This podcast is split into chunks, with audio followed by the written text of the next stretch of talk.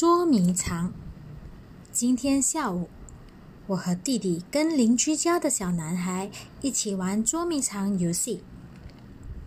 晨晨要伟明把眼睛闭上，其他三个人先去躲起来。伟明闭上眼睛，开始大声的数着：一、二、三。周围变得静悄悄的，大家忙着找地方躲藏。他仔细的听听我们的动静，猜测我们会躲去哪儿。九十九，一百。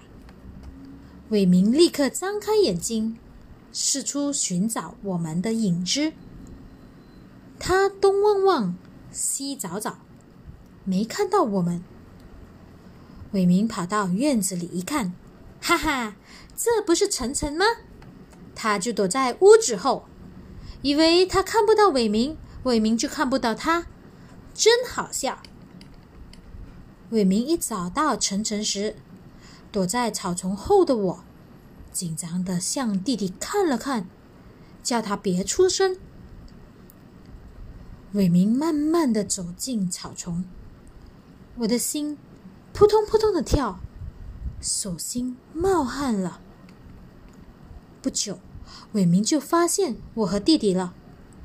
我们又重新开始新一轮的游戏。这次轮到我当鬼啦。不过，我不费吹灰之力就找到他们了，因为我对家里的一切太熟悉了。就这样，我们开开心心的玩着捉迷藏。一个下午就过去了，下一次我们再玩其他游戏吧。